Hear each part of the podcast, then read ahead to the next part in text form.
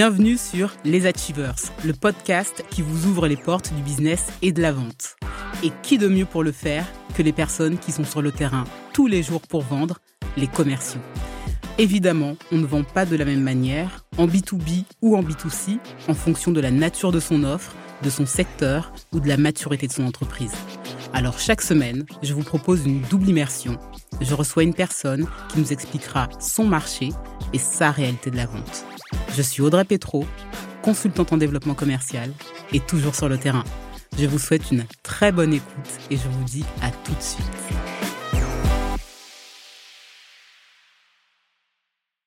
Bonjour Nathanaël, comment vas-tu?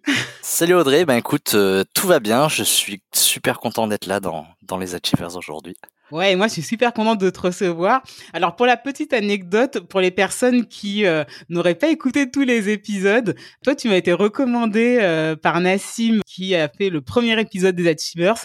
Il m'a dit Audrey, j'ai mon meilleur ami euh, qui est également dans le développement commercial, il a un super profil, il a fait pas mal de choses avant.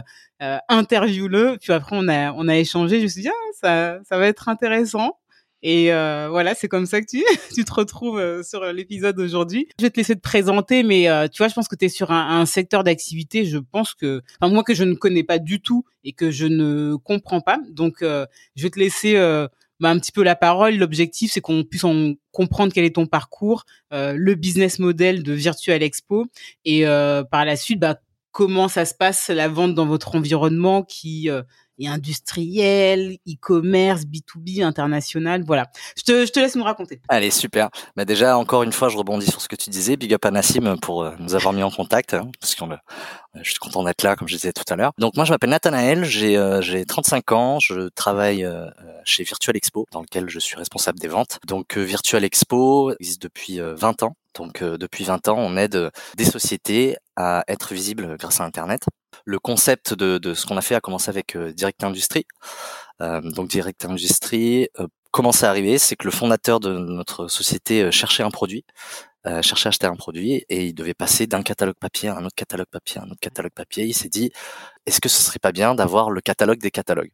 Donc en fait, c'était quelque chose qui était fait par papier au début. Et donc, on regroupait euh, les produits de différents fabricants dans le même catalogue. Voilà un petit peu le, concept. Quelques années plus tard, forcément, s'est posé la question euh, du web. Hein. Je vous parle d'il y, a, 20 ans. L'entreprise a eu le choix entre, euh, entre partir sur le Minitel ou partir sur Internet. Et tout le monde a pris le fondateur pour un fou de faire le pari d'Internet visiblement il s'est pas il s'est pas trompé aujourd'hui. lui a donné raison. Voilà, exactement. Et on a aussi lancé d'autres sites euh, avec le même concept. Donc on reste très orienté B2B. Donc on a euh, Direct Industrie pour le secteur euh, industriel, Medical Expo pour les professionnels du secteur médical, Archie Expo pour tout ce qui est mobilier et construction, Nautic Expo pour le secteur du nautisme. c'est peut-être notre seul notre seul site qui est un peu plus orienté B2C même si on garde quand même 50% de professionnels qui l'utilisent. Et, euh, il y a quelques années, on a lancé Agri Expo et Aero Expo. C'est une boîte qui a chaque année plein de nouveaux projets et, et c'est une des choses que j'aime bien euh, chez nous. On va décortiquer là un petit peu plus en détail euh, par la suite le business model de Virtual Expo. Mais avant de commencer, est-ce que tu peux brièvement nous décrire un peu ton parcours? Parce que je sais que tu as fait plein de choses intéressantes avant, ça serait dommage euh, de s'en priver. Bah, je pense que j'ai toujours eu un état d'esprit, euh, on va dire, commercial dans le sens où je voulais toujours faire des choses. Hein. J'avais 14 ans, j'allais chercher à donner des cours d'anglais. et ma première expérience dans la vente, c'était quand j'étais étudiant. Je travaillais l'été à l'office universitaire de presse, à l'OFUP. C'était un job où on vendait des abonnements pour des magazines à des étudiants étudiants lors des inscriptions à l'université ou, ou, au lycée. Tu as peut-être croisé des gens euh, qui venaient essayer de te vendre un abonnement à oui, après tu fais les yeux, puis tu marches très vite. voilà. Donc euh, la, la, la, première année que j'ai fait ça, il y avait beaucoup de gens qui baissaient les yeux et qui marchaient très vite. Et puis même si j'ai pas forcément très bien gagné ma vie euh, cette année-là, parce qu'on était rémunéré 100% à la commission, ben en fait j'ai voulu retenter l'aventure les autres étés jusqu'à jusqu'à faire des, des, des, super salaires de 2000 euros en une semaine quand t'es étudiant, t'es ah plutôt content. Et, euh, et euh, j'avais fini euh, meilleur vendeur de, de l'île de France sur sur plus de 600. Au fur et à mesure, j'ai appris des choses et, et j'ai appliqué. À côté de ça, j'étais aussi entrepreneur dans ma vie, on va dire personnelle. Je fais de la danse depuis 20 ans et, et, et une des manière de, de payer mon loyer quand j'étais étudiant. À côté de ça, c'était de faire des animations de rue. Donc je passais dans la rue, on dansait derrière, on passait au chapeau. Vous avez peut-être vu des gens comme nous aux Champs-Élysées ou, ou, ou, à la Tour Eiffel. Voilà, c'est assez courant maintenant. J'ai fait un stage ensuite chez EIE Global quand j'étais étudiant. Alors faut savoir que j'ai étudié euh, pour être prof d'anglais à la base. Quand j'avais 18 ans, j'avais aucune idée de ce que je voudrais faire quand je serais grand. Je sais toujours pas d'ailleurs, même si j'aime j'aime bien la vente. Mais t'es pas encore grand, c'est pour ça. et euh, non, mais du coup, euh, du coup, je j'avais aucune idée quoi faire et j'avais grandi dans une famille euh, où on parlait anglais. Ouais. Et, euh, et, donc je me suis dit bon, euh, prof, je peux avoir un peu de temps libre, euh, enfin beaucoup de temps libre, et, et c'est un peu ça que j'ai vu. Et puis il y avait un père qui était prof d'anglais aussi, donc je voyais sa qualité de vie, les vacances, le temps pour faire ses passions à côté, et ça, ça me parlait. Et, et Ok, du coup, c'est Nathanaël Gill ou euh, Exactement, Gill, Gill, ouais, Gill okay. en anglais, mais Gilles en France. Ah ok. Ouais, je voyais, je voyais mon père, il avait plein de temps, temps libre pour pour ses passions à côté, euh, et du coup, je me suis dit que c'était c'était peut-être quelque chose qui, qui qui pourrait être sympa. Et au fur et à mesure des années euh, que j'étudiais, je me suis dit qu'en fait, j'ai pas envie de me sentir coincé dans un truc. Et je peux pas aujourd'hui me dire que pendant 40 ans je vais faire ce même métier même si c'est un beau métier. Du coup je me suis euh, légèrement réorienté d'une licence d'anglais. Je suis passé à, un master en civilisation qui avait euh, y avait euh, beaucoup d'histoire géo, euh, de l'économie, euh, de la culture et euh, des cours de négociation et gestion de projet. Et dans ce cadre-là, du coup, j'ai j'ai trouvé un stage dans une boîte parisienne qui s'appelle EIE Global. EIE Global, qu'est-ce que c'est? C'est c'est une entreprise de gestion de projet qui aide des exposants internationaux sur les salons professionnels. Ah, Donc euh, l'histoire était en route. Exactement, mais sans sans le savoir. Ouais. Donc euh, ça peut être une entreprise américaine qui souhaite faire un salon en Allemagne euh, on s'occupait de gérer le stand, faire le design du stand, s'il y a besoin d'hôtes ou d'hôtesses, gérer toute cette partie-là. Et donc après, on refacturait le client, bien sûr, que la commission comprenait. Et après ça, je me suis dit, soit je reste à, à Paris avec une offre que je peux pas refuser, soit je me casse au bout du monde. Et du coup, euh, du coup, euh, ben, j'ai eu une offre que j'ai pu refuser. J'aurais préféré d'autres conditions salariales. Et du coup, je me suis dit, ben, en fait, c'est le moment. Je viens de, de finir mes études. S'il y a un moment pour me casser au bout du monde et apprendre une autre langue, euh, c'est maintenant. Donc j'ai pris 1200 euros et je suis allé en Uruguay où je me suis dit que j'allais rester deux ans. Alors à ce moment-là, c'était un peu les débuts de LinkedIn. Je parle de 2010. Et, et donc en fait, ce que j'ai fait en amont, c'est que j'ai contacté plein de gens sur LinkedIn en leur disant que j'allais arriver dans leur pays. Euh, donc tous les gens qui avaient international ou anglais ou français dans leur profil, je les ai contactés. J'avais fait comme un mailing euh, copier-coller en leur demandant des conseils. Du coup, euh, quand je suis arrivé sur place, j'avais cinq entretiens de prévus et il y en a un qui a mené un job chez chez Ines CRM. Donc c'est un éditeur lyonnais de logiciels CRM qui avait un bureau euh, à Montevideo et, euh, et du coup c'était essentiellement de la prise de rendez-vous pour les commerciaux en France. Et pourquoi tu t'étais dit l'Uruguay? Eh ben, En fait à la base je m'étais plutôt dit l'Argentine, l'Inde ou le Brésil. Ouais. Et l'envie de connaître autre chose, apprendre une nouvelle langue. Ouais. Euh, L'Inde pour des raisons aussi familiales, j'étais curieux de, mieux connaître la culture de, du côté de mon père. Et en fait l'avantage de l'Uruguay c'est que quand on arrive sur place, on peut trouver un job en arrivant sur place sans faire un aller-retour en France. Et à partir du moment où on a un contrat de travail qui paye plus de 500 dollars par mois, on peut commencer à, à poser sa demande de, de, visa de travail. Et en attendant d'avoir la réponse, on peut commencer à bosser, payer des impôts, etc. Donc en fait, quand on a un budget de 1200 euros pour rester deux ans, c'est plutôt pas mal. Et du coup, donc j'ai fait un an chez Ines CRM et, un an après, un des premiers recruteurs que j'avais rencontré en arrivant m'a rappelé pour me proposer un job d'acheteur dans une boîte américaine avec des horaires qui étaient euh, du coup basés sur New York et pas basés sur la France. Donc ça m'arrangeait mieux. Je suis plutôt du genre couche tard que que lève tôt. Et, euh, et du coup, je préférais un job où je bossais de 10h à 19h plutôt que celui d'avant où j'étais plutôt sur du 6h euh, du matin à 15h30. Et de là, je rentre pas encore en France. En fait, si je rentre en France en me disant c'est bon, j'ai trouvé un job facilement quand je suis allé en Uruguay, donc maintenant que je parle une langue, une langue de plus et que j'ai deux ans d'expérience, eh ben, je vais trouver en deux secondes. Donc je rentre sur Toulon et en fait, euh, ben ça s'est pas passé comme ça. J'ai mis six mois et, et j'avais quelques jobs alimentaires, mais c'était euh, c'était bien compliqué. À l'époque, j'avais moins de 25 ans, donc j'avais pas droit aux aides de, de l'État. Et le, le temps que j'avais travaillé en Uruguay n'était pas compté que pour le, pour le chômage en France.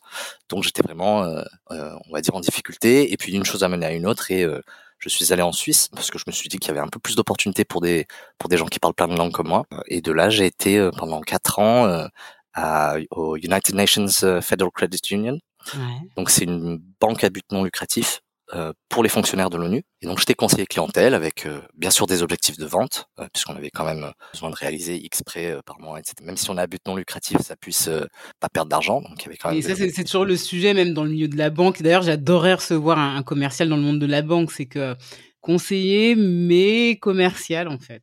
Non, oui, moi je, je, gardais mes objectifs en tête euh, et ma REM aussi était en fonction de ça. Donc, euh, donc voilà, donc je suis resté euh, quatre ans, donc j'étais sur le au Palais des Nations à Genève et c'était chouette parce que je rencontrais le monde entier qui passait dans mon bureau chaque jour. Ça pouvait être un client éthiopien, juste après quelqu'un de Malaisie, ensuite un client suisse et, ah, et, et, le lendemain un américain. Et ça, ça me plaisait beaucoup. Et alors du coup, tu restes 4 ans et comment tu arrives à Virtual Expo? J'avais envie de rentrer dans le sud de la France et j'ai vu une offre qui m'a qui m'a vraiment parlé. Sauf qu'il fallait envoyer une lettre de motivation et j'avais la flemme. Et du coup, et du coup, j'ai vu la même offre postée par un cabinet de recrutement et j'ai envoyé mon CV. Du coup, on m'a rendez-vous pour un entretien. C'était, je pense, l'entretien le plus difficile de ma vie. Euh, ah oui, tu vois que tu m'avais Parce qu'on est, parce que les, les, les, personnes sur qui je suis tombé aimaient beaucoup challenger ce que je disais. Donc dès que je disais quelque chose, on me disait que la personne en face me disait qu'il n'était pas convaincu. Mais c'est bien passé quand même, puisqu'on m'a, on m'a rappelé. Et... Du coup, ils t'ont challengé au point où tu sors de l'entretien et tu te dis, c'est mort, je suis pas pris. Mais en fait, ils m'ont posé la question à un moment de qu'est-ce que tu penses de ton entretien aujourd'hui? Et, et peut-être que ma réponse un peu culottée leur a plu. C'est que je leur ai dit, ben vous, vous êtes directeur des ventes, vous, vous êtes manager d'une équipe. Euh, l'entretien devait durer une heure, là ça fait une heure et demie qu'on est là, donc j'imagine que si vous prenez le temps, c'est qu'il y a quelque chose chez moi qui vous intéresse. Ouais, très bien. Et ça t'a pas inquiété euh, outre mesure en me disant ah, si on me challenge comme ça, est-ce que ça va pas être la réalité de mon job par la suite? C'est une très bonne question. Moi, je me serais posé la question, tu vois, je me serais dit, je me serais dit, est-ce que ça, ça euh, présage pas, tu vois, d'un management un peu costaud euh, Non, j'ai, pas du tout pensé à ça sur le moment. Alors peut-être que c'est mon côté naïf, mais euh, euh, mais après non, quand même, on est on est euh, aujourd'hui dans une une forme de management très bienveillant chez Virtual Expo. On, on, pourra en reparler après, mais c'est pas du tout la réalité de, mon, de du, du, du, style de management. Et je pense que c'est par contre, le, la réalité de, nous, on vend, on vend essentiellement du lead et de la visibilité, et on est face à des décisionnaires, et, euh, c'est normal parfois que le client ne, puisse ne pas être d'accord. Et, je pense que quelque chose, c'était aussi de voir euh, comment je peux réagir dans une situation où la personne prend du temps avec moi, mais n'est pas forcément euh, d'accord avec ce que je dis. Ouais, très bien. Donc, c'est tester euh, la teneur de ton caractère. Alors, tu, tu démarres chez, euh, chez Virtual Expo et tu démarres en tant que commercial ou euh, tout de suite tu, tu passes manager d'une équipe? J'ai été commercial pendant, pendant deux ans. Ouais. la deuxième année, en même temps que, alors chez, chez Virtual Expo, quand un commercial est à, à l'objectif sur l'année, euh, il peut prétendre à passer commercial senior. Et en fait, en, en même temps que, que j'ai enfin fait mes objets sur l'année, il y avait un appel à candidature pour être team leader. Et donc, euh, j'ai proposé ma candidature, j'ai été pris. Ça, là, j'ai été team leader pendant trois ans. À ça, euh, il y a eu euh, une ouverture de poste pour un, un, poste de manager dans un nouveau service que, que la boîte euh, développait, on va dire, en sous-main depuis quelques temps. mais là, l'idée, c'était de mettre le paquet niveau commercial.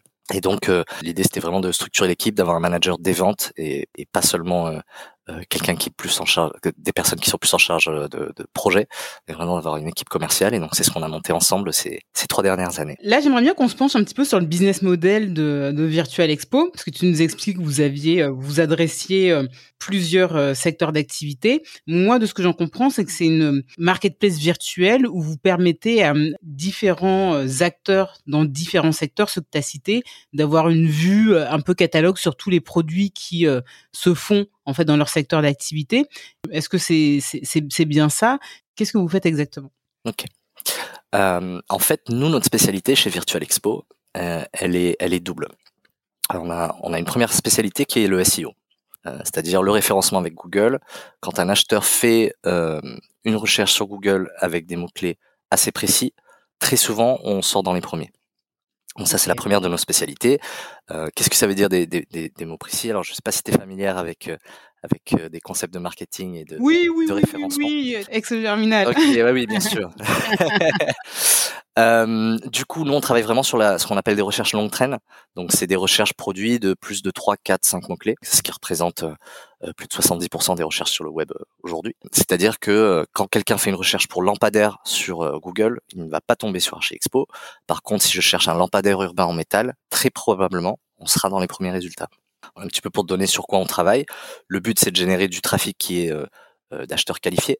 Pourquoi je, je dis qualifié C'est que si moi demain je vais sur Google et que je cherche table, très probablement Pinterest serait le meilleur endroit pour moi puisque je vais pouvoir voir différents types de tables et, trouver des idées. Alors qu'en revanche, si je fais une recherche pour une, table euh, contemporaine euh, en acier, euh, c'est que certainement j'ai déjà un peu mieux affiné ma recherche et là j'ai vraiment envie de, de pouvoir voir des différents fournisseurs et pouvoir les contacter.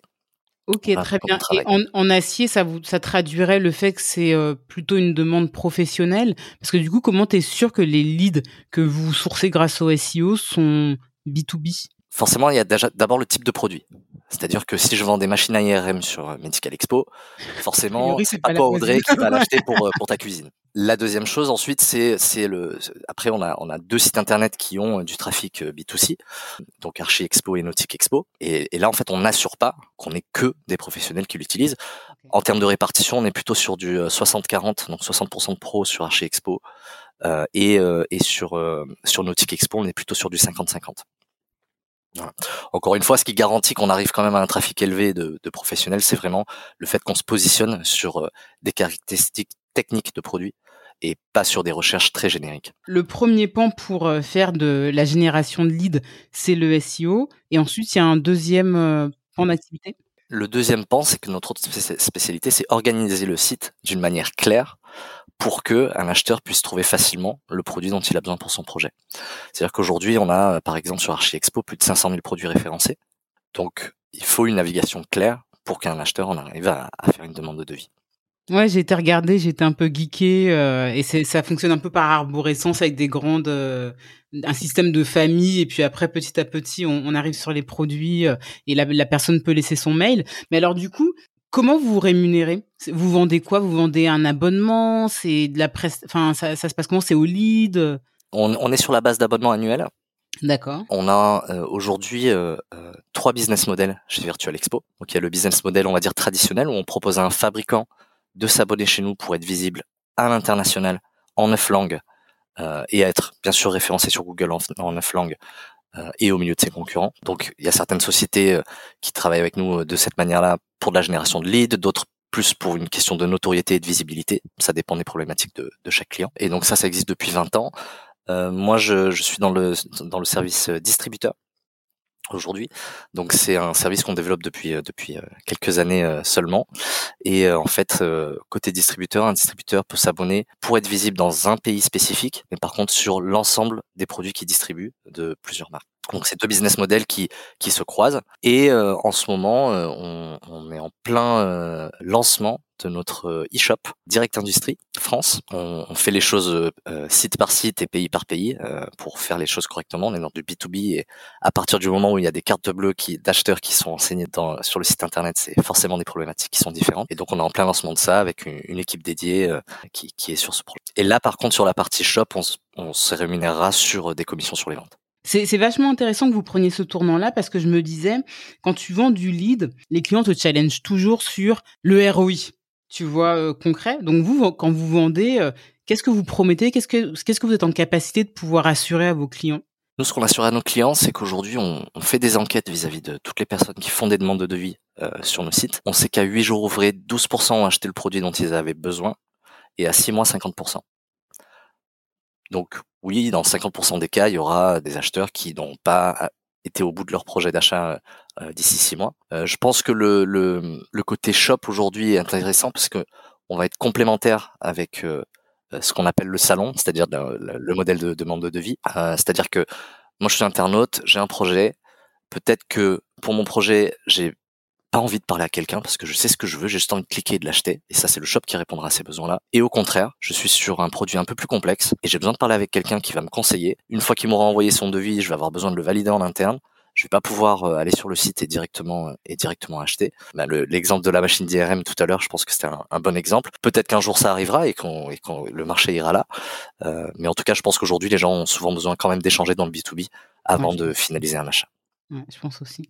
Et d'ailleurs, ça me fait penser à votre clientèle. Elle est, euh, elle est, elle est française, elle est internationale. J'imagine les deux. Et c'est quoi la répartition? Alors nous, c'est vraiment à l'international, surtout côté fabricant, puisque l'intérêt principal de notre service pour un fabricant, c'est de pouvoir, avec un, budget minime, pouvoir rapidement être visible par des distributeurs ou par des acheteurs finaux qui sont en sourcing euh, euh, produits dans d'autres pays. On a les, sites qui sont très bien référencés en neuf langues et aujourd'hui on a euh, à peu près 20% de nos clients qui sont français et 80% à l'international. Donc on a aussi une équipe commerciale forcément qui parle plein de langues, on a un traducteur en interne et, on a des spécialistes du contenu du site qui, qui sont aussi très ouverts. Aujourd'hui, Virtual Expo, c'est à peu près 35 nationalités. La langue de travail, c'est le français? Oui, oui, la langue de travail, c'est français. C'est intéressant. Tu vois, j'aurais pensé que dans une boîte comme ça, ça serait plutôt euh, toutes les communications doivent être en anglais. Euh, ok. Non, non, au contraire, on est, on est une boîte euh, euh, française. J'ai même envie de dire marseillaise parce que nous, les Marseillais, on est un peu chauvin. et, euh, on a, après, on a un bureau euh, qui est une joint venture en Chine où on a une équipe commerciale d'une vingtaine de personnes. Et là, par contre, c'est vraiment que du commercial, parce qu'il y a tellement de fabricants industriels chinois que ce serait dommage de ne pas y être. Demain, tu es fabricant de, de, produits médicaux et, et tu souhaites avoir une, une, visibilité en Chine. Ben, en quelques clics, nous, on a tes produits en ligne en chinois. Et on a aussi une, équipe euh, aujourd'hui qui est en Tunisie. Pour l'instant, ça se passe bien. C'est quelque chose qu'on a lancé il y a pas longtemps, plutôt du côté service client, notamment pour s'adapter aux besoins qui vont avec euh, le projet eShop. Il y a aussi des commerciaux et des personnes au marketing qui sont en Tunisie mais la langue de travail reste le français. Le Covid, ça s'est passé comment pour vous? Parce qu'on est sur euh, des gens qui se renseignent sur euh, les prix de biens physiques. Si, tu peux en parler. Euh. Alors niveau niveau business, c'était assez incroyable et bravo aux informaticiens. En deux jours, on avait tout le monde à la maison équipé. Ok. Voilà, donc euh, donc on a été super réactif à ce niveau-là. Euh, c'était aussi de la chance parce qu'on devait renouveler un stock d'ordinateurs et que et que et qu'en fait du coup on avait euh, le matériel déjà à disposition. au niveau business, on a eu une explosion des demandes de devis sur nos sites. On a un reflet du marché.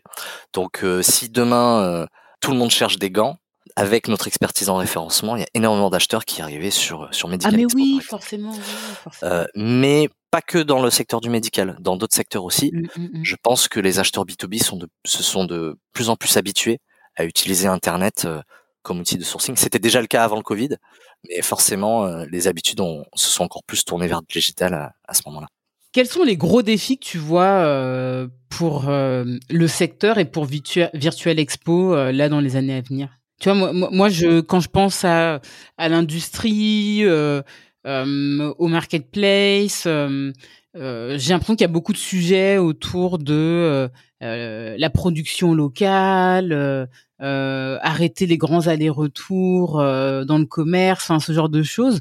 Est-ce que c'est quelque chose qui, des sujets sur lesquels vous commencez à réfléchir Aujourd'hui, je dirais qu'on est plus un reflet du marché. Donc, si tu veux, le challenge, par exemple, ben, en ce moment, il y a la guerre et des restrictions en Russie et en Ukraine, bah forcément, on avait des, beaucoup d'industriels russes qui étaient chez nous, et aujourd'hui, on peut plus travailler avec eux. Donc voilà, on, on, on est vraiment plutôt un, un reflet de l'économie. Côté distributeur, quelque chose qui est apparu euh, récemment, c'est la difficulté de certains de nos clients à pouvoir répondre rapidement à des acheteurs, parce que euh, à chaque fois qu'ils qu devaient donner un prix à un acheteur, ils devaient consulter l'usine, avant de pouvoir leur répondre parce que les, les, prix euh, ont tellement changé ces derniers mois que qu'ils avaient du mal à, pouvoir être assez réactifs. Et, et toi, Audrey, quand, quand tu es acheteuse, que tu fais une demande de devis, t'as pas envie d'attendre une semaine pour, euh, pour recevoir un retour? Donc je pense que peut-être que la, la, la, communication entre, entre les fabricants d'un côté et les vendeurs de l'autre, il y a certainement du, du mieux à faire, je pense, dans, dans cette industrie. Alors, je, je réponds pas forcément à l'industrie du web et des marketplaces, mais je veux dire, c'est les challenges que je vois chez mes clients, en tout cas aujourd'hui. Mais du coup, est-ce que ça serait pas un business euh, à développer euh, pour vous? Alors, bien évidemment, si c'est encore secret, tu vas pas me le révéler sur le podcast, mais peut-être qu'il y a un truc qui sort dans trois semaines et que tu peux en parler. Euh, accompagner en fait les distributeurs à répondre plus facilement, traiter des leads pour eux, c'est des choses que vous faites ou pas? Alors ça, c'est notre quotidien puisqu'en fait, euh, la plupart des sociétés qui travaillent avec nous aujourd'hui ont commencé à, à, à, travailler avec nous, pas sur la base d'un abonnement annuel, mais sur une période de découverte de quelques mois. Et en fait, euh, partie du job euh, du commercial, c'est justement d'accompagner son client pour faire en sorte que ben, ces leads et, puisse les transformer en vente. Puisque forcément, toi, tu vends des bateaux. si moi je t'amène des leads et que tu réponds à des acheteurs et que tu en vends pas des bateaux, au bout d'un moment, tu vas me dire, bon, bah, t'es bien sympa, Nathanaël, mais euh, j'ai du mal à voir le retour sur investissement, un peu comme tu disais tout à l'heure. C'est le nerf de la guerre, mais bien sûr. Alors que si au contraire, moi, je suis avec mon client, alors nous, ce qu'on fait en termes d'accompagnement, c'est c'est une mise en place qui prend entre une demi-heure et une heure pour le service, et ensuite, c'est des points réguliers tous les mois où on regarde ce qui marche bien, ce qui marche pas bien, on rentre, on prend le temps de rentrer dans le détail des leads, voir ce qui s'est passé aussi côté client, puisque le traitement des leads aussi c'est forcément euh, important pour qu'ils puissent en faire quelque chose. Et donc, euh, donc nous, notre job euh, aujourd'hui, c'est pas juste proposer des abonnements à des gens qui veulent vendre, mais c'est aussi les accompagner, les former sur des bonnes pratiques qui leur permettent de réaliser des ventes avec. Euh, On va creuser ça juste avant. J'ai une dernière question euh, concernant euh, Virtual Expo. Quand je me suis rendue sur le site internet et sur la page même sur Welcome to the Jungle, qui est un très bon outil pour avoir une bénéficier d'une immersion dans l'entreprise, mhm. j'ai vu que la culture d'entreprise, même plus que ce que vous vendiez, était mise en avant. Est-ce que tu peux m'en parler un petit peu plus de ça? Ouais, bien sûr. Bah, c'est aussi une des choses que, que j'adore j'adore dans mon job. Hein. Je, moi, j'aime beaucoup dire à mes clients que que je peux pas prendre rendez-vous le vendredi après-midi parce que je bosse pas. Euh, et euh, et voilà. et euh, euh, non, on a une culture d'entreprise très forte où on, fait attention à l'équilibre entre vie pro et vie privée. Et c'est vraiment quelque chose qui est euh, dans toute l'entreprise à tous les niveaux. On n'a pas de dress code. Euh, notre directeur général Vincent vient souvent en claquette et en short l'été. Euh, on a une semaine de 4 jours et demi. On est à 35 heures et c'est 35 heures où on pointe. Hein. donc, euh, donc, euh, si une semaine, même en étant manager, si, d'une équipe, si, si une semaine je bosse 37 heures, ben à un moment donné, il va falloir que j'en bosse 33. D'accord. Euh, donc, euh, donc, on a un vrai système qui, qui, qui permet de, de garantir le fait qu'on fasse pas 60 heures la semaine, comme je, je peux voir dans d'autres dans d'autres jobs, notamment portés sur la vente. Et, et, donc ça, je trouve ça, je trouve ça intéressant. Alors par contre, le, le rythme est soutenu puisque si on, on, veut pouvoir bosser 35 heures et avoir des bons résultats, ben ça veut aussi dire que euh, quand on est au boulot, euh, après on a des locaux super sympas, euh, euh, les cours de sport tous les midis. moi, j'adore faire la sieste le midi. On a une salle de sieste. c'est vrai? Ouais, on a une salle de sieste avec des matelas et tout. on est trop bien. Ça, c'est toujours un sujet, je trouve, la salle de sieste. Juste dans une boîte où ils en parlaient à un moment et ils voulaient le mettre en place. Et puis, les gens rigolaient en disant, bah oui, on peut mettre le canapé en face du bureau du DG. bah, en fait, la salle de sieste est juste derrière les RH dans l'open space. D'accord. Si tu veux tout savoir. Mais non, non, je, je suis un grand, un grand euh, abonné de, de, de celui-là. Soit, soit, de toute façon, le midi, je suis soit là, soit à la salle de sport. Mais voilà. Je, je, ouais, très bien. Donc, il y, a, y, a un vrai accent qui est mis euh, sur, euh, sur le bien-être des salariés. Ouais, très bien. Ça, ça fait long, combien de temps que tu y es, du coup? Là, ça fait 7 ans aujourd'hui. Ouais, donc ça veut dire que ça, ça marche. Euh, J'aimerais qu'on on passe à, la partie vente. Est-ce que tu peux m'expliquer euh, comment euh, s'organise l'équipe commerciale? Est-ce que c'est par verticale en fonction des différentes activités, enfin des différents secteurs que vous adressez? Ça vous organisez comment? Alors au niveau de l'organisation commerciale, donc on a on a notre euh, directrice commerciale euh, Fabienne, on a notre business historique avec euh, cinq managers commerciaux, trois qui sont plutôt portés sur l'acquisition de nouveaux clients et deux qui sont vraiment sur sur nos grands comptes, donc les clients existants. Donc ensuite on a un manager pour la partie shop puisque c'est notre nouveau business qui a ses problématiques à part. Et, et moi je suis en charge de développer l'activité distributeur. Ouais, ok, très bien. On parle de combien de personnes dans cette équipe commerciale? On est à peu près 70, euh, en sachant qu'il y a une équipe d'une dizaine de personnes euh, qui sont dans la partie, euh, ce qu'on appelle aide à la vente. Donc on a une personne qui est à plein temps sur la partie récupération des contacts des sociétés qui sont dans, dans notre CRM. On a trois assistantes co, une personne qui est en charge des projets transverses pour toujours avoir le, le, point de vue commercial par rapport aux au, nouveaux projets, et on a deux formateurs. Aujourd'hui, est-ce que tu peux m'expliquer comment se passe une vente concrètement du brief au closing, comment ça se passe? On a euh, différents types de ventes en fait chez nous. On, sépare notre business vraiment entre entre deux parties. On a la partie euh, ce qu'on appelle conquête, où c'est vraiment l'acquisition de nouveaux clients. Je sais que dans certaines boîtes on appelle ça de la chasse. Et on a une autre partie qui est plus en charge de la fidélisation et faire euh, côté conquête. Comment ça se passe? C'est qu'on a des périodes de découverte pour un montant symbolique en gros couvre nos frais euh, qu'on propose pour faire découvrir euh, notre service. Donc on accompagne un client pendant quatre mois pour, euh, comme je te disais tout à l'heure, on, fait une mise en place ensemble et ensuite une fois par mois on se fait des points réguliers sur ben, le type de résultat que vous avez eu, que ce soit en termes de visibilité ou d'affichage ou aussi en termes de lead. Ok, qu'est-ce qu'il en est de la qualité des leads? Qu'est-ce que ça a donné en termes de transformation aussi de votre côté de, ces leads-là? Et, et, le but c'est qu'on travaille vraiment ensemble main dans la main avec le client. Je pense que c'est plutôt vertueux parce que pendant cette période de test, le client a envie que ça marche nous, on a envie que ça marche. Et, euh, et on a du coup moins de commerciaux qui font du one shot que si on partait directement sur de l'abonnement annuel. Ouais, bien sûr. Euh, on est sur un délai, court. on sait qu'on va se revoir. On est sur un délai court et on veut que, que d'ici quatre mois, le service fonctionne pour vous. Euh, et le client comme nous a envie, a envie que ça marche puisque si lui s'y retrouve, ben, on s'y retrouvera aussi parce qu'on a un client sur le long terme. Et aujourd'hui, c'est un, un, business model, une manière de gagner des nouveaux clients qui est qui est plutôt euh, vertueuse. On a quand même 85% de nos clients qui renouvellent leur abonnement annuel. Ah oui, donc vous avez une super rétention. Ouais, ouais, ouais. Ah Alors sur les sur les périodes de test, on est plutôt sur du 50% qui passe sur un abonnement annuel. Et D'accord. Ce qui je trouve ça bien. Je trouve ça assez assez cool, ouais. Ouais je trouve ça bien. Euh, on n'aura jamais un service pour tout le monde et pas toutes les boîtes sont non plus organisées pour travailler avec. Et dans tous les cas, c'est un test qui est payé. Donc euh, même si c'est une somme symbolique, c'est un service qui est payé. Donc c'est pas euh, vous n'êtes pas perdant non plus, tu vois. On n'est on n'est pas perdant, on n'est pas hyper gagnant. le client n'est pas perdant non plus puisque ça lui permet de, de, de ne pas avoir pris euh, euh, un abonnement annuel si au final euh, on, serait pas un bon match par rapport à ce qu'ils peuvent ce dont ils pourraient avoir besoin. Non, non, aujourd'hui on est voilà sur des, périodes de découverte de quelques mois avec 50% qui, qui se transforment en, en, en clients à l'année et puis ces clients à l'année, il y en a 85% qui renouvellent leur abonnement. Potentiellement aujourd'hui, j'imagine que vous êtes sur un cycle de vente qui est assez long parce que il comprend au final la période de test ou est-ce que vous considérez qu'à partir du moment où la personne a dit OK pour le test, c'est un client?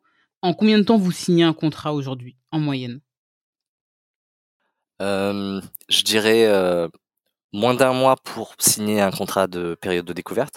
Ok, c'est cool. Et ensuite, il y a le temps de la période de découverte qui, pour les fabricants, est de trois mois et pour les distributeurs est de quatre mois.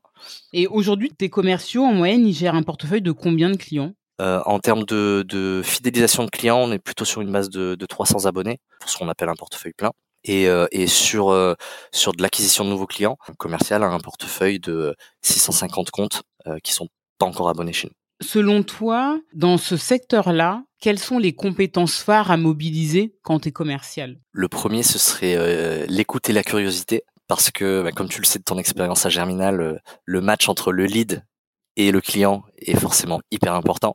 Et donc, c'est important de comprendre quel serait le type de lead dont une entreprise aurait besoin, ou au contraire, il y a certaines grandes sociétés, des multinationales, qui n'ont aucune envie ou aucun besoin de traiter des leads, parce que des demandes, déjà leurs demandes actuelles, ils n'arrivent pas à les gérer, et en fait, eux, ce qu'ils veulent, c'est de la visibilité, de la notoriété, être visible parmi leurs concurrents, euh, des jolies bannières, etc., et, et, et, montrer qu'ils sont présents. Donc, en fait, la, la, je, pense, je dirais que la première compétence euh, c'est vraiment le, double la curiosité et l'écoute. C'est quoi le quotidien des commerciaux chez Virtual Expo? Alors il y a des moments où on se dit on est tous au bureau. Pour rien te cacher, euh, euh, le full remote c'est c'est une question en suspens. C'est quelque chose qu'on a fait depuis le Covid, mais mais ça reste quelque chose où, on, se dit que quand même l'émulation collective, entendre ses collègues à côté, c'est quand même quelque chose de, super positif pour euh, grandir dans le métier de commercial. Euh, mais sinon, pour les grands moments, on va dire euh, le, chaque chaque semaine, on a une, réunion d'équipe. On a également un one-to-one en moyenne toutes les deux semaines avec son manager. D'accord. Une fois par trimestre, on a une réunion trimestrielle qui est là et par contre est pas seulement euh, euh, réservé à la partie vente, mais c'est vraiment pour toute l'entreprise où on fait un bilan sur les différents services, euh, sur les objectifs d'entreprise et, et, où est-ce qu'on en est. Et ça, c'est plutôt chouette parce que ça permet de, vraiment de voir où est-ce qu'on en est et, et, où est-ce que l'entreprise veut aller sur les prochains mois. Ouais, très bien. Donc, au final, la réunion commerciale, le one-to-one les deux semaines pour les commerciaux, cette réunion d'entreprise, mais globalement, après, ils gèrent leur temps euh, comme ils le souhaitent. Euh, et tout le cycle de vente se passe euh, au téléphone ou parfois les gens doivent se déplacer chez leurs clients. Oh, nous, on est vraiment du, du, du 99% téléphone. sauf quand les, les, clients viennent nous voir, parce qu'on a des super locaux à Marseille et on est super content de recevoir nos clients. Et en moyenne, une fois par année, un déplacement sur un salon, puisque ça permet en, en deux trois jours de rencontrer 40 50 clients. Donc là oui, ça vaut le coup mais sinon c'est vrai qu'on est on est on est dans un secteur du digital, les clients ont l'habitude que pour des services digitaux, ils n'aient pas forcément Besoin de à serrer la main mmh, de, mmh, la mmh. personne. Et voilà, donc on a, on a, ouais, on est vraiment full téléphone et, puis de manière ponctuelle des déplacements sur salle. Ouais, c'est c'est intéressant parce que pour moi, ça veut dire aussi quand tu es sur des cycles de vente full téléphone, faut quand même que tu aies une certaine endurance aussi. Je pense que tout le monde ne peut pas passer euh, la journée euh, au téléphone, euh, tu vois, avec des gens. Oui, je, je, je suis d'accord avec toi et je pense que c'est une des choses qu'on verrouille à fond en entretien d'embauche parce que parce que le, le but c'est pas d'avoir quelqu'un par exemple qui habite à Paris qui emménage à Marseille pour que trois semaines plus tard on se rende compte que que ça va pas le faire donc on, on, on est attentif au bien-être de nos salariés, mais ça veut et ça veut aussi dire ça passe par ne pas ne, ne pas y aller euh, si on si on a des doutes et, et, les exprimer à des candidats. Vous recrutez quel type de profil dans l'équipe commerciale? Ça c'est c'est une bonne question. Alors forcément on aime bien on aime bien les gens qui ont de l'expérience. Euh, Aujourd'hui, pour tout te dire, euh, le commercial qui a été le plus performant dans mon équipe euh, ces dernières années a été prof de danse pendant 18 ans chez nous. Donc, on fait aussi confiance. on fait aussi confiance à des gens qui n'ont pas forcément le profil type, etc. Vu notre business model, un sine qua non, c'est de parler au moins deux trois langues. Donc ça, c'est primordial. Et après, c'est plutôt des qualités qu'on va chercher, puisqu'on a une formation à l'entrée qui est aussi assez costaud. Mais bien sûr, encore une fois, les, les gens qui ont de l'expérience sont sont très bienvenus et on a des gens qui, qui ont 10 euh, ans d'expérience euh, dans, dans la vente avant de venir chez nous. Tout comme, euh, bah, comme je te disais, on a des gens qui, qui, qui étaient solopreneurs pendant dans un milieu, ben la danse par exemple, pendant pendant 18 ans avant de avant de devenir des commerciaux super performants. Aujourd'hui, est-ce que tu peux me parler un petit peu des objectifs des commerciaux, que ce soit en fidélisation ou en élevage, gestion de compte? On, est sur la base plutôt de chiffre d'affaires qui est généré. Pour les nouveaux comptes, on va dire 6-7 euh, contrats par mois, ça permet d'arriver à ces objectifs euh, commerciaux. Et en fidélisation, euh, ce qui est demandé, c'est 85% de, de, de ah ça, on les dépasse chaque année. Sur le, sur le portefeuille des 300 qui ont été attribués. Exactement. Ok, tu peux nous partager un petit peu le panier moyen? Euh, oui, alors il va être différent suivant le type de business model. Côté fabricant, on est plutôt sur un panier moyen autour des 4000 euros. Et euh, côté distributeur, on est plutôt autour des 2000 euros pour, euh, pour l'année. Très bien, c'est clair. Euh... Ah oui, alors forcément, euh... là, on va y arriver. La question qui va intéresser tout le monde, vous les payez comment vos commerciaux? Aïe, aïe, aïe. alors, nous, chez nous, la REM, c'est un fixe qui permet de vivre et euh, une, partie de, de, de, commission. On est euh, on est sur des commissions non plafonnées et ça représente, euh, on va dire, pour un commercial à l'objectif, ces commissions représentent à peu près 30% de son salaire. Oui, très bien. Mais j'ai l'impression que c'est le modèle qui émerge de plus en plus, que comme tu le dis, le fixe doit permettre aux gens de vivre. Donc, enfin, après, tu as des business models où vraiment tu as des fixes qui sont très, très, très, très bas, mais en général, les boîtes s'assurent que le commercial peut faire son variable sur le mois et payer le variable sur le mois, sinon les gens peuvent pas tenir, les gens peuvent pas vivre. Et, c'est intéressant ce que tu dis parce que c'est quand même une question qui, qui a pu se mettre sur la table ces derniers temps, euh, notamment pour nous aider en termes de recrutement. C'est-à-dire qu'on a quand même des, des, commerciaux qui font des, des belles primes. Est-ce que de l'autre côté, ce serait pas plus vertueux de, de se dire, mais en fait, euh, euh, peut-être augmenter le fixe et au contraire baisser le niveau de com euh, voilà, en tout cas, c'est, c'est, je pense que c'est une réflexion qui aura certainement euh, euh, euh lieu de manière régulière. Hein. Je pense que c'est une question à se reposer, à se rechallenger dessus tout, souvent. Et, et c'est vrai que c'était une, une, des questions actuellement qu'on s'est, qu'on s'est posé parce que le recrutement de commerciaux c'est pas forcément quelque chose d'évident. On est sur un, un marché très concurrentiel entre les, les différentes entreprises et, et c'est vrai qu'un fixe plus, plus élevé peut rassurer un candidat. Euh, même si on lui donne toutes les stats qu'on veut sur, sur les variables, ça reste un challenge de, de convaincre quelqu'un. Mais bien sûr. C'est versé tous les combien le variable? Tous les mois. Euh, tous les mois. Après, on a des accélérateurs tous les deux mois. Et euh, pour les commerciaux qui sont seniors, euh, on a aussi une, une prime trimestrielle. Et quand un commercial arrive, J'imagine qu'il fait pas forcément ses objectifs les premiers mois. Est-ce que vous avez mis en place ce système qui permet d'avoir une sorte d'avance sur com ou c'est vraiment euh, là tu pars dans le désert et après tu seras récompensé quand tu mériteras d'être récompensé? Alors nous en fait on a une prime garantie les premiers euh, trois mois. Il faut, savoir qu'on a déjà on a trois semaines de formation dans laquelle on alterne des formations euh, théoriques et de la pratique sur poste. Au bout de trois mois on a une auto-évaluation du nouveau collaborateur qui nous fait une présentation de, de, où il en est dans son dans son apprentissage et dans et dans le métier. Et euh, quatre mois après, il y a un audit du formateur qui n'a pas été celui qui l'a suivi de manière régulière pour vérifier que tout a été bien assimilé. Et donc c'est vrai qu'on n'attend pas à ce qu'il y ait des super ventes les les trois premiers mois. On en est conscient et donc on garantit euh, un, une, une, prime pour les trois premiers mois d'activité. C'est-à-dire que si le commercial vend jusqu'à X euros, et c'est que ça lui permet pas d'atteindre d'atteindre le montant qu'on lui a garanti, il a quand même euh, ce, ce variable-là. Très bien. Alors du coup, qu'est-ce que vous évaluez les, les trois premiers mois? Si la personne ne fait pas nécessairement son chiffre, qu'est-ce qui est important pour vous? On a des chiffres qui, euh, qui vont crescendo. Donc, mmh. si tu veux, le, l'objectif qu'on va attendre d'un commercial euh, le deuxième mois, ça représente à peu près 10% de ce qu'on va lui demander euh, neuf mois plus tard. Donc on a, on a vraiment une évolution euh, progressive, aussi par rapport à notre cycle de vente. Forcément, au, au, début, le commercial, ce qu'on va attendre de lui, c'est de proposer à des sociétés de tester notre service. Et au contraire, à un moment donné, ben, ces, ces, périodes de, de, découverte vont se terminer. Donc là, on attend de lui qu'il les transforme en abonnement. C'est quoi les possibilités d'évolution au sein de Virtual Expo quand on est commercial? Et ça dépend de l'actualité, parce qu'on reste une boîte de 200 personnes qui a plein de projets. Donc ça dépend vraiment des besoins de l'entreprise. Moi j'ai eu la chance d'évoluer dans mon poste. Il y a d'autres personnes qui euh, qui l'ont eu aussi euh, euh, aussi de manière transversale, hein, pas seulement dans le dans le dans des métiers euh, de la vente, mais aussi basculer dans d'autres services. Et bah, ça dépend ça dépend vraiment des, des projets du moment. Donc c'est difficile aujourd'hui de dire à quelqu'un ben, dans la prochaine année il y a X nombre d'opportunités. On, reste une boîte de 200 personnes. On a plein de demandes sur nos sites, on a des sites avec plein plein de produits, etc. Donc ça peut paraître parfois surprenant, mais aujourd'hui on a on a 153 000 demandes de devis sur notre site et on a des équipes de de, de 200 personnes dans, dans nos locaux à Marseille.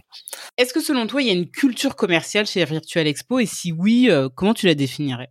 Euh, je dirais que l'envie, l'envie de la gagne et de la gagne ensemble. Il peut y avoir un peu de compétition entre différents commerciaux, mais en général, c'est plutôt du bon enfant et vraiment quelque chose que j'apprécie, c'est qu'il y a vraiment une vraie culture d'entraide euh, entre les équipiers et, euh, et que le, le management, on, on essaie d'implémenter une, une, philosophie agile, euh, c'est-à-dire que le, le quoi et le global vient, vient euh, des, des N plus 1, on va dire, mais le comment vient du collaborateur.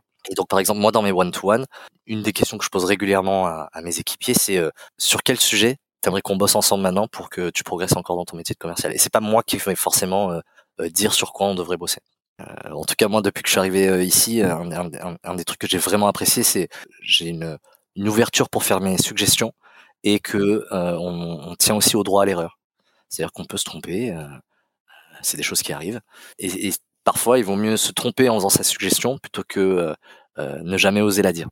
Est-ce que, alors question que je pose à tous mes invités, est-ce que là, en euh, 30 secondes max, tu peux me pitcher Virtual Expo?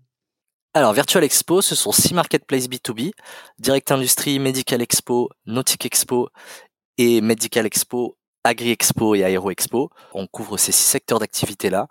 On a aujourd'hui euh, plus de 10 millions d'acheteurs chaque mois qui utilisent nos sites internet pour faire des demandes de devis. Et donc, euh, si vous avez besoin de visibilité ou besoin de gagner des nouveaux clients, on sera votre partenaire et on sera ravi de vous accompagner pour faire en sorte que ça marche pour vous. Ouais, nickel.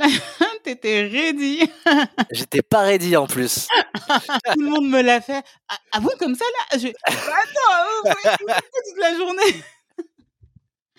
ok, je pense qu'à un moment, à la fin dans le podcast, je vais, je vais assembler tous les pitchs et euh, tu vois, enfin, je sais pas, je ferai un. Ah, tu peux faire un best of pitch, ouais. Ouais, un, truc un peu rigolo où on entend les pitchs de tout le monde et tout. Ok, est-ce que tu pourrais me partager euh, ta pire anecdote de vente? Pire anecdote de vente. Je sais pas si c'est la pire, mais j'en ai une récente que je peux, je peux te partager. J'ai un nouvel entrant dans mon équipe euh, depuis trois semaines, Benjamin. D'ailleurs, ça se passe super bien, je suis content. Et on était en formation sur la partie euh, euh, découverte client, donc euh, l'appel démo découverte, on appelle ça comme ça chez nous. Forcément, un, nouveau peut avoir tendance à vite déballer sa, sa, sa, démo, euh, vouloir présenter toutes les fonctionnalités produits.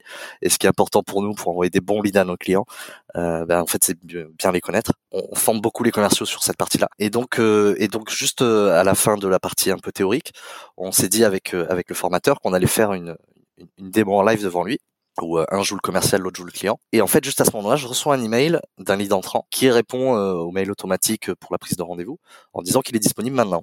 Donc je me dis bah bingo, en fait, euh, tu sais quoi, on va on va l'appeler en live et toi tu te mets en double écoute et, tu m'écoutes. J'appelle la personne, bon, c'est en, en, en, en, Espagne, c'est un vendeur de produits industriels et donc euh, donc je lui dis, euh, je me présente, Nathanaël, le directeur industrie, et il me dit dis-moi. Déjà ça commence mal. Je lui dis non, bah écoutez, toi dis-moi. Parce toi dis-moi, non, toi dis-moi, toi dis-moi. Donc ça commence comme ça, je me dis bon allez génial, euh, je lui pose quelques questions, je vois que ça l'agace. Il y a beaucoup de clients qui savent que les commerciaux rentrent en découverte et adaptent leur discours par rapport euh, à ce qu'ils euh, auront partagé en amont et qui essayent de prendre le contre-pied et de te dire non, déjà toi tu sors tes cartes et après on voit ouais, je, pense qu'il était un peu là-dedans, exactement. Et donc, euh, et donc au bout de quelques questions, je vois que j'essaie de comprendre un peu la, son entreprise, le type de lead qui peuvent être pertinents pour eux, etc. Je, je, je, me lance dans la démo parce que je vois que je l'agace et, et, et, ok, j'essaie de montrer l'exemple par rapport au nouveau, mais à un moment donné, il euh, faut aussi quand même euh, ben, pouvoir faire quelque chose de ce client, enfin de ce prospect. Et à un moment, donc je lui, je, je, je l'amène sur son sur le back office client parce qu'on montre à nos clients que en 20 minutes de travail, ils peuvent commencer à recevoir des, des leads en gros. Et pendant qu'il qui crée son mot de passe, je lui dis euh, ah au fait euh, ça marche comment? Vous êtes combien dans la boîte? Et il me répond bon écoute toi tu arrêtes avec tes questions, c'est moi qui euh, qui pose des questions, toi tu me montes ton truc. Et puis après on verra. Waouh. T'as réagi comment? Quelques gouttes de sueur. Hmm. Parce qu'en plus j'ai le nouveau qui m'écoute, je me suis mouillé à appeler un client en live devant lui et, Attends, je vais te montrer comment on se bat. Et, lui, et lui me dit ça, et c'est la première fois en 7 ans que ça m'arrive. Donc forcément, j'étais, j'étais pas forcément à l'aise. Je prends sur moi, j'avale ma salive, je lui montre un peu les fonctionnalités, et après, après au bout de, au bout de cinq minutes, je lui dis bon, écoute, euh, euh je sais qu'aujourd'hui c'était pas euh, l'appel de l'année, euh, j'étais peut-être agacé avec mes questions, et puis de là en fait, il me déballe tout sur son entreprise. Ah ouais? Je pense que le fait que je lui ai dit, euh, écoute, je sais, euh, machin, il, s'est dit bon, le gars, il est pas, il est pas très à l'aise, donc il a essayé de, de mettre à l'aise parce que. Mais tu sais, c'est pour travailler ensemble, quoi, à un moment. Mais tu sais, c'est drôle parce que je pense que chez certains, euh, en effet, chez certains prospects, et ça, je l'ai beaucoup vu côté acheteur, parfois sont très agressifs et en fait, ils veulent voir comment tu réagis à l'agressivité et à partir du moment où tu rentres pas dans leur jeu, en fait, ben, ils se calment direct Ouais, je pense qu'il y, y, a une partie euh, euh, essayer de prendre l'ascendant en fait. Et le fait de bon ok j'ai joué un peu son jeu, mais je me suis pas non plus laissé déstabiliser. Ça l'a, ça l'a, ça lui a permis de voir que bon ok on peut on peut discuter entre adultes. J'ai envie de dire. Terrible. Tu montrer l'exemple et. Euh... Ouais, et puis et puis j'essaye de montrer euh, à cette personne euh, ce, qui vient d'arriver dans mon équipe qu'on a un job cool, que en fait la partie sympa c'est pas de déballer des fonctionnalités, mais c'est de bah, de rencontrer des clients, euh, échanger sur leurs problématiques et leur trouver des solutions. et bon, en tout cas moi c'est ce que je trouve intéressant dans dans notre job quoi. Et et, et là d'un coup une belle porte je me suis pris, mais ça fait partie du jeu. Voilà. C'est drôle, j'ai une conversation avec euh, une personne qui va intervenir sur le podcast dans pas longtemps euh, sur ce sujet-là. Jusqu'à quand le client est roi, le prospect est roi? Est-ce qu'après un échange comme ça, tu te dis pas, ok, il y a deux scénarios, soit c'est un mec qui a voulu me tester, la collaboration a bien se passer, ou soit c'est un mec qui est dérangé, il faut peut-être pas euh, continuer avec lui? Est-ce que c'est des questions que tu t'es posées toi à ce moment-là? À ce moment-là, je me suis pas posé la question. Ça nous est arrivé une fois, en tout cas moi, ça m'est arrivé une fois de prendre le relais d'un commercial euh, pour dire à un client que c'était sa dernière année d'abonnement avec nous. Ouais. Euh, parce qu'il était, euh, il avait des propos dérangeants vis-à-vis d'une commerciale de mon équipe et, et je tiens à ce que les collaborateurs puissent travailler dans des dans des bonnes conditions. On n'a pas on n'a pas à être harcelé par des clients, des choses comme ça. Donc euh, en général, ça se passe plutôt bien. Si je m'en rappelle, c'est que c'est anecdotique justement, mais mais mais en effet, ça arrive. Est-ce que tu aurais un message à, passer pour conclure? Pour conclure, bien, Virtual Expo, euh, sur 2023, on va recruter trois commerciaux tous les deux mois. Euh, donc on a des belles perspectives. Euh, si, si vous êtes intéressé à pratiquer plusieurs langues, à convaincre des gens à, bosser avec nous pour développer leur business et être dans une boîte qui tient à la formation et au bien-être de leurs employés, bah, écoutez, n'hésitez pas à m'envoyer un message et puis on en, discute en plus de détails.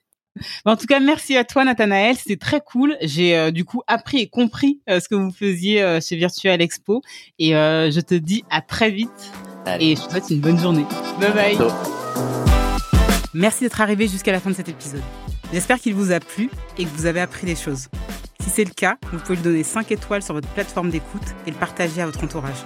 À très vite pour un prochain épisode.